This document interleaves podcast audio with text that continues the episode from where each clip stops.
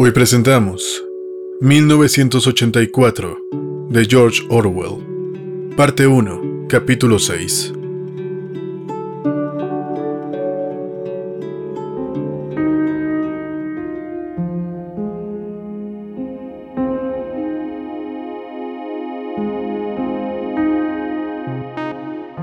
Winston escribía en su diario.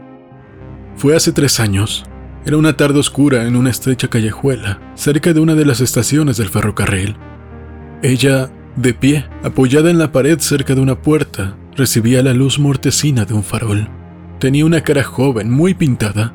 Lo que me atrajo fue la pintura, la blancura de aquella cara que parecía una máscara y los labios rojos y brillantes. Las mujeres del partido nunca se pintan la cara, no había nadie más en la calle, ni telepantallas. Me dijo dos dólares. Yo... Le era difícil seguir. Cerró los ojos y apretó las palmas de las manos contra ellos, tratando de borrar la visión interior. Sentía una casi invencible tentación de gritar una sarta de palabrotas, golpearse la cabeza contra la pared, de arrojar el tintero por la ventana, de hacer... de hacer cualquier acto violento, ruidoso, doloroso, que le borrara el recuerdo que la atormentaba. Nuestro peor enemigo es nuestro sistema nervioso, reflexionó Winston. En cualquier momento, la tensión interior puede traducirse en cualquier síntoma visible. Pensó en un hombre con quien se había cruzado en la calle semanas atrás. Un hombre de aspecto muy normal, un miembro del partido de 35 a 40 años, alto y delgado, llevaba consigo una cartera de mano. Estaban separados por unos cuantos metros cuando el lado izquierdo de la cara de aquel hombre se contrajo de pronto en una especie de espasmo. Esto volvió a ocurrir en el momento en que cruzaban. Fue solo un temblor, algo rapidísimo como el disparo de un objetivo de cámara fotográfica, pero sin duda se trataba de un tic habitual. Winston recordaba haber pensado entonces, ese pobre hombre está perdido. Y lo aterrador era que ese movimiento de los músculos era inconsciente. El peligro mortal por excelencia era hablar en sueños. Contra eso, no había remedio. Contuvo la respiración y siguió escribiendo. Entré con ella en el portal y cruzamos un patio para bajar luego a una cocina que estaba en los sótanos. Había una cama contra la pared y una lámpara en la mesilla con muy poca luz. Ella... Le rechinaban los dientes. Le hubiera gustado escupir. A la vez que en la mujer del sótano pensó Winston en Catherine, su esposa. Winston estaba casado, es decir, había estado casado. Probablemente seguía estándolo, pues no sabía que su mujer hubiera muerto. Le pareció volver a aspirar el insoportable olor de cocina del sótano, un olor a insectos, ropa sucia y perfume baratísimo, pero un olor que sin embargo atraía, ya que ninguna mujer del partido usaba perfume, ni podía uno imaginárselas perfumándose. Solamente los proles se perfumaban y ese olor evocaba en la mente de un modo inevitable a la fornicación. Cuando estuvo con aquella mujer, fue la primera vez que había caído Winston en dos años aproximadamente. Por supuesto, toda relación con prostitutas estaba prohibida, pero se admitía que alguna vez, mediante un acto de gran valentía, se permitiera uno infringir la ley era peligroso, pero no un asunto de vida o muerte, porque ser sorprendido con una prostituta solo significaban cinco años de trabajos forzados, nunca más de cinco años, con tal de que no se hubiera cometido otro delito a la vez, lo cual resultaba estupendo, ya que había la posibilidad de que no le descubrieran a uno. Los barrios pobres abundaban en mujeres dispuestas a venderse, el precio de algunas era una botella de ginebra, una bebida que se suministraba a los proles, Tácitamente, el partido se inclinaba a estimular la prostitución como salida de los instintos que no podían suprimirse. Esas juergas no importaban políticamente, eran furtivas y tristes y solo implicaban a mujeres de una clase sumergida y despreciada. El crimen imperdonable era la promiscuidad entre miembros del partido. Pero, aunque este era uno de los crímenes que los acusados siempre confesaban en las purgas, era casi imposible imaginar que tal desafuero pudiera suceder la finalidad del partido en este asunto no era solo evitar que los hombres y mujeres establecieran vínculos imposibles de controlar, su objetivo verdadero y no declarado era quitarle todo el placer al acto sexual. El enemigo no era tanto el amor como el erotismo, dentro del matrimonio y fuera de él. Todos los casamientos entre miembros del partido tenían que ser aprobados por un comité nombrado con este fin, y aunque al principio nunca fue establecido de un modo explícito, siempre se negaba el permiso si la pareja daba la impresión de hallarse físicamente enamorada. La única finalidad admitida en el matrimonio era engendrar hijos en beneficio del partido. La relación sexual se consideraba como una pequeña operación algo molesta, algo así como soportar un enema. Tampoco esto se decía claramente, pero de un modo indirecto se grababa desde la infancia en los miembros del partido. Había incluso organizaciones como la Liga Juvenil Antisex que defendía la soltería absoluta para ambos sexos. Los niños debían ser engendrados por inseminación artificial, SEMART como se llamaba en neolengua, y educados en instituciones públicas. Winston sabía que esta exageración no se defendía en serio, pero que estaba de acuerdo con la ideología general del partido. Este trataba de matar el instinto sexual, o si no podía suprimirlo del todo, por lo menos deformarlo y mancharlo. No sabía Winston por qué se seguía esta táctica, pero parecía algo natural que fuera así. Y en cuanto a las mujeres, los esfuerzos del partido lograban pleno éxito. Volví a pensar en Catherine. Debían de ser nueve o diez años, casi once desde que se habían separado. Era curioso que se acordara tan poco de ella. Olvidaba durante días enteros que habían estado casados.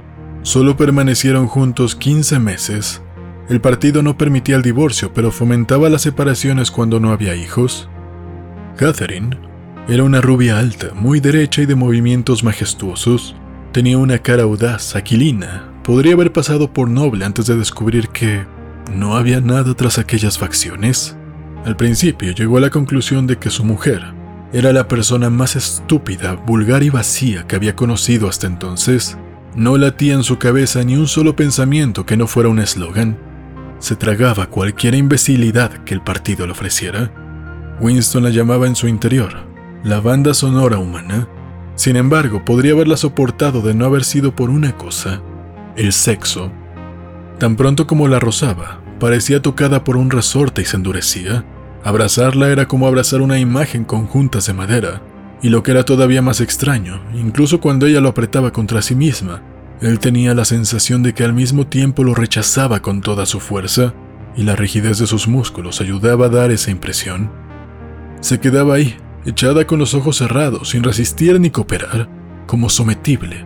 Era de lo más vergonzoso y a la larga horrible. Pero incluso así, habría podido soportar vivir con ella si hubieran decidido quedarse célibes pero curiosamente fue Catherine quien rehusó. Debían producir un niño si podían, eso decía ella. Así que la comedia seguía representándose una vez por semana regularmente. Se hacía mientras no fuera imposible. Ella incluso se lo recordaba por la mañana como algo que había que hacer esa noche y que no debía olvidarse. Tenía dos expresiones para ello. Una era hacer un bebé y la otra nuestro deber al partido. Sí, había utilizado esa frase. Pronto empezó a tener una sensación de positivo temor cuando llegaba el día, pero por suerte no apareció ningún niño, y finalmente ella estuvo de acuerdo en dejar de probar. Poco después se separaron. Winston volvió a tomar la pluma y escribió. Se arregló su cama, y enseguida, sin preliminar alguno, del modo más grosero y terrible que se puede imaginar, se levantó la falda. Yo Se vio a sí mismo de pie en la mortecina luz con el olor a cucarachas y a perfume barato, y en su corazón brotó un resentimiento que incluso en aquel instante se mezclaba con el recuerdo del blanco cuerpo de Catherine, un cuerpo frígido para siempre por el hipnótico poder del partido. ¿Por qué tenía que ser siempre así? No podía él disponer de una mujer propia en vez de estas furcias a intervalos de varios años.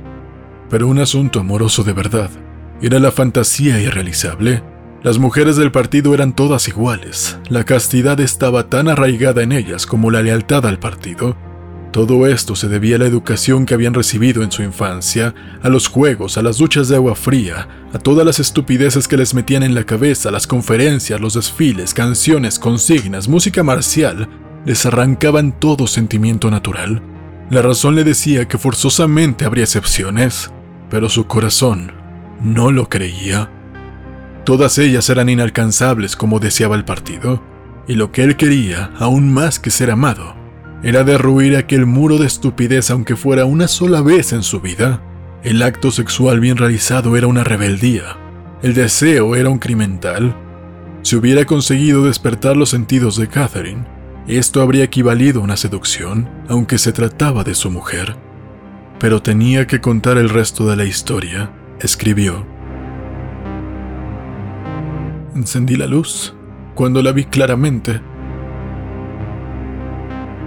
Después de la casi inexistente luz de la lamparilla de aceite, la luz eléctrica parecía cegadora. Por primera vez pudo ver a la mujer tal como era. Avanzó un paso hacia ella y se detuvo horrorizado. Comprendía el riesgo a que se había expuesto.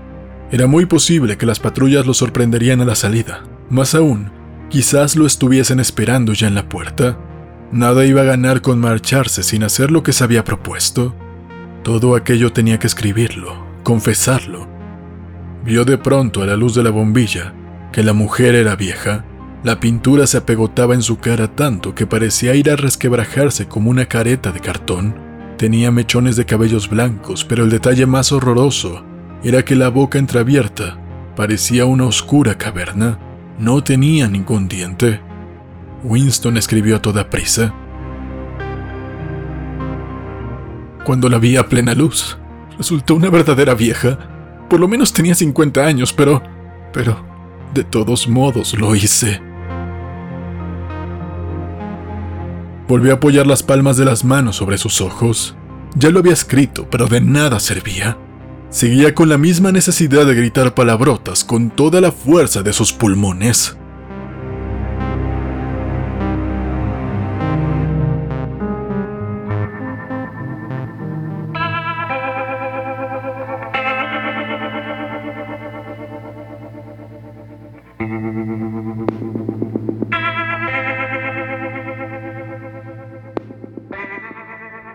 Un capítulo muy especial, ¿no creen?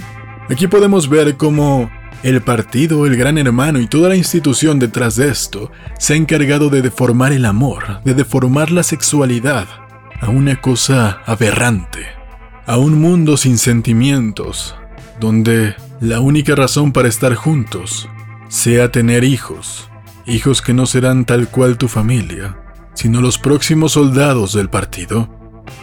¿Ustedes creerían que esto es imposible en nuestra modernidad? Yo creo que la mayoría de ustedes conoce varios casos similares, personas que se han sometido a instituciones principalmente religiosas, que intentan quitarle todo lo hermoso a la sexualidad y al amor, que intentan que la única devoción que tengan sea hacia con ellos y no hacia las otras personas, que se niegan a entregar su corazón y se sometan al poder de la institución. Mucho se tuvo que trabajar para conseguir la libertad que actualmente tenemos. Sin embargo, sigue habiendo algunas zonas, algunas familias y algunos países en donde no cuentan con esta libertad. Todavía nos falta mucho por avanzar en esta sociedad, en este mundo. No permitan que ninguna de estas instituciones tome decisiones sobre lo que su corazón quiere. Y aunque asociaciones de gente mojigata quieren evitarlo, busquen información. Acérquense a lugares donde les puedan dar educación sexual. No tiene nada de malo, es algo muy natural y es mucho mejor que ustedes cuenten con información a que enfrenten las consecuencias de no saber lo que hacen.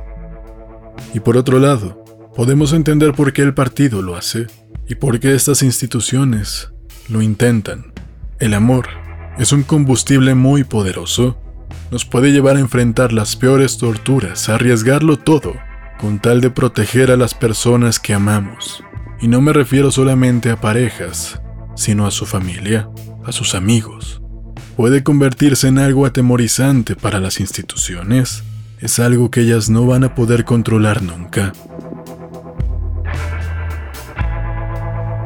Muchísimas gracias por acompañarnos en este capítulo. Si ustedes quieren apoyar este podcast, lo mejor que pueden hacer es suscribirse a través de YouTube, Library o la plataforma de podcast de su preferencia. Compartir, comentar, dejar likes Y sobre todo, llevarlo a las demás redes sociales, dejar que la gente se entere que a ustedes les gustan estos contenidos. Quizás de esa manera podría llegar uno que otro perdido. Le quiero agradecer muchísimo a los miembros del canal, les agradezco por todo el apoyo que ustedes me brindan. Por hoy ha sido todo, muchísimas gracias.